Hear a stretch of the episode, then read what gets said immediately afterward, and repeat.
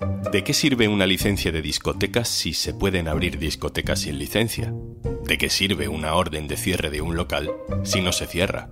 Más allá de la responsabilidad personal, ¿qué falla? ¿Y a quién beneficia ese riesgo? Soy Juan Luis Sánchez. Hoy en un tema al día, discotecas, trampas y licencias, un cóctel inflamable. Una cosa antes de empezar. Hola, soy Juanjo de Podimo. Sabes que Podimo es una app en la que puedes escuchar un montón de podcasts de True Crime, conversaciones loquísimas, entrevistas, humor, vamos, un poco de todo. Y por ser oyente de un tema al día, te regalamos 60 días para que puedas escucharlo todo gratis. Entra en podimo.es barra al día y consigue tus dos meses completamente gratis. Hace 40 años, el 17 de diciembre de 1983, ardió una gran discoteca en la calle Alcalá de Madrid en el número 20. Murieron 82 personas. Se ha quemado, ha salido un mogollón de siempre, mil personas que quieren salir por unas puertas y se acabó, y todos se atropellan y todo se acaba, ¿me entiendes? Y nos han empujado por unas escaleras 20 personas y nos hemos caído rodando abajo a oscuras.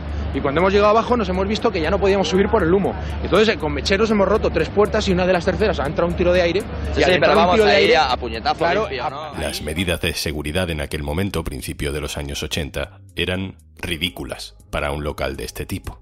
En 1990, siete años después, otro incendio en otra discoteca, esta vez en Zaragoza, causaba la muerte a 43 personas y en 2012 cinco jóvenes murieron en una avalancha humana en el recinto de Madrid Arena durante una macrofiesta de Halloween donde se habían vendido demasiadas entradas.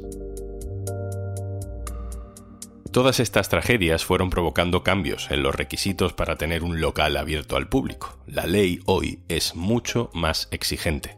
Y sin embargo, 40 años después de Alcalá 20, el incendio de una discoteca en Murcia vuelve a dejarnos en shock. 13 muertos. Y la clave, el local no tenía licencia, de hecho tenía una orden de cierre. Los detalles los habrás visto ya y los habrás leído durante los últimos días. No se trata hoy de hablar en concreto del caso de Murcia, sino de entender mejor cómo funciona el sistema de licencias, de inspecciones, que a ratos parece roto. Y lo más importante, que parece incapaz de garantizar la seguridad a los que entramos en un bar y no nos da por mirar en la pared si tienen colgada una licencia. Sofía Pérez Mendoza, hola. Hola.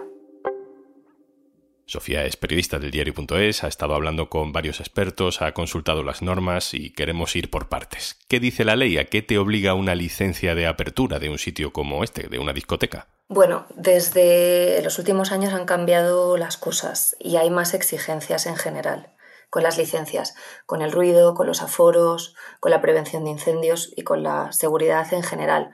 Por poner algún ejemplo, en un local los pasillos de evacuación tienen que tener un ancho mínimo según la gente que metas dentro o las escaleras tienen que cumplir una determinada inclinación para evitar que la gente se caiga si hay una emergencia. Entonces digamos que hay factores de seguridad que se tienen mucho más en cuenta que antes, eh, cuando la regulación era una actividad más puramente económica, si lo queremos decir así.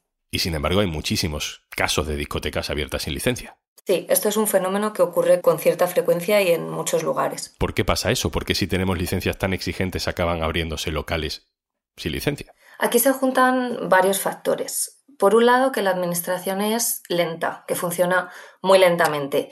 Y como hemos comentado antes, las licencias son exigentes. Entonces, los propietarios, la gente que quiere abrir locales, se queja de que todo tarda mucho. En paralelo, en los últimos años los ayuntamientos han tendido a reducir los trámites burocráticos y administrativos, precisamente con el argumento de intentar acelerar eso. En el caso de las licencias, sin embargo, lo que ha pasado es que esta desregulación ha sido un agujero negro. Eso es lo que nos dicen los expertos, porque se permite a locales iniciar una actividad solo declarando que conocen y van a cumplir la ley. Y después es el ayuntamiento de turno el que es responsable de comprobar que así es. Pero mientras tanto, el local puede estar abierto. Esto es lo que se conoce como declaración responsable, ¿no? Eso es. Es una figura que surge a finales de los años 90 con una directiva europea que luego se transpone a los países y a las regulaciones autonómicas y locales y que cada vez tiene más peso en las administraciones. En general esta figura genera algunas dudas porque por un lado muchos ayuntamientos lo justifican como una manera de ser más rápidos y de responder mejor al ciudadano pero también otros muchos, y seguramente sean los mismos, lo ven como una manera de reducir el control que tiene la administración sobre las licencias, ¿no? Y en nombre de la agilidad, de, de agilizar trámites, se da manga ancha a los locales y a los propietarios para que actúen con menos controles. Y esto hace que las administraciones caminen hacia el neoliberalismo y de eso se aprovechan los empresarios para, hacer negocio. Ahora vuelvo contigo, Sofía, pero le he pedido a nuestra compañera del diario.es en Murcia, Lisa Reche, que nos cuente qué sabemos del empresario de las discotecas incendiadas. Hola Juanlu, te cuento que el dueño de las discotecas Teatre y Fonda Milagros es el empresario Juan Inglés Rojo. Rojo también tenía una discoteca en San Pedro del Pinatar, en la región de Murcia, que se llamaba Flamingoville y que también ardió en 2019 a causa del fuego que se originó en un local contiguo que era el Club Náutico. A partir de entonces pues operaría sin licencia. El ayuntamiento pinaterense constató tanto en 2020 como en 2021 que no tenía licencia musical. Por otra parte, Rojo también había estado en la cárcel por estafa, ya que una sociedad de la que formaba parte, Créditos Murcia, había prestado dinero a una familia para comprar un audífono. Y lo que no sabía esta familia es que ante el primer impago, el aval pues eran las escrituras de su casa y sufrió de hecho pues seis intentos de desahucio.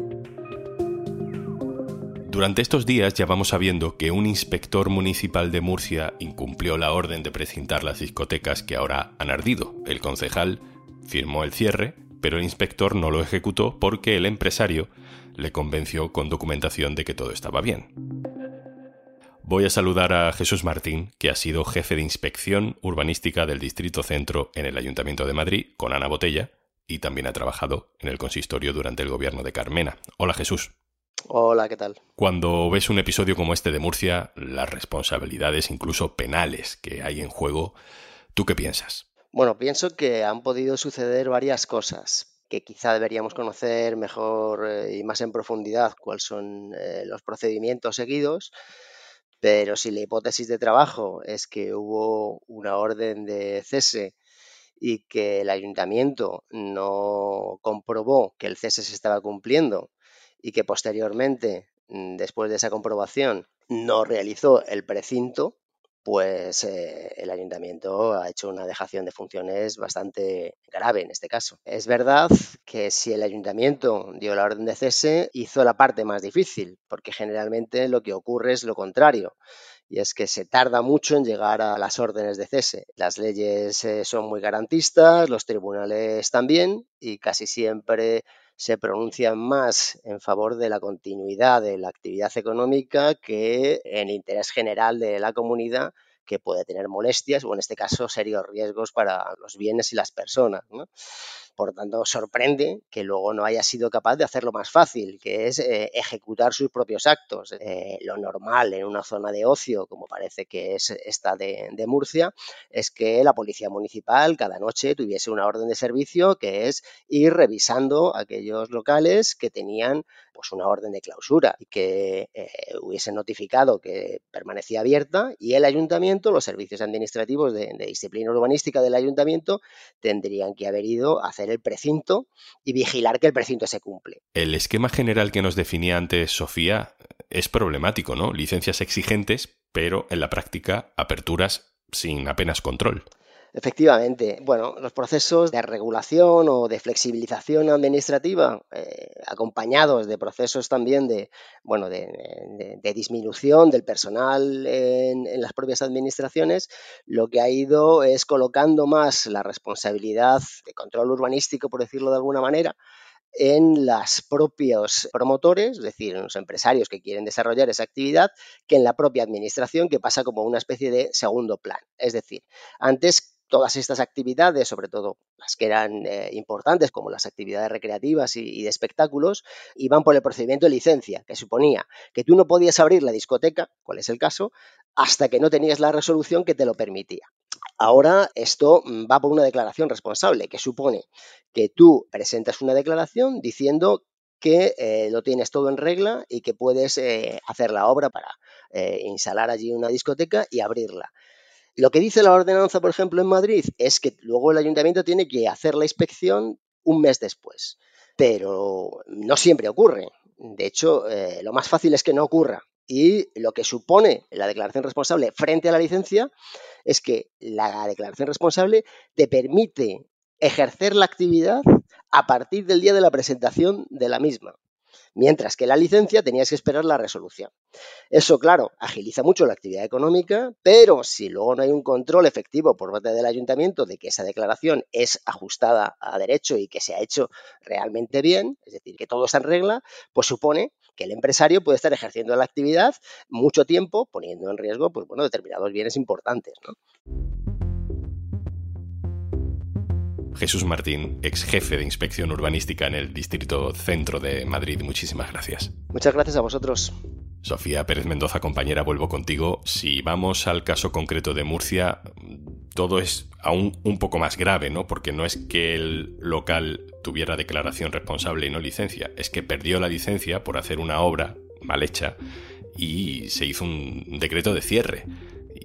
No se llegó a cerrar porque el inspector parece que dio por buena las explicaciones a la espera de que se tramitara otra licencia.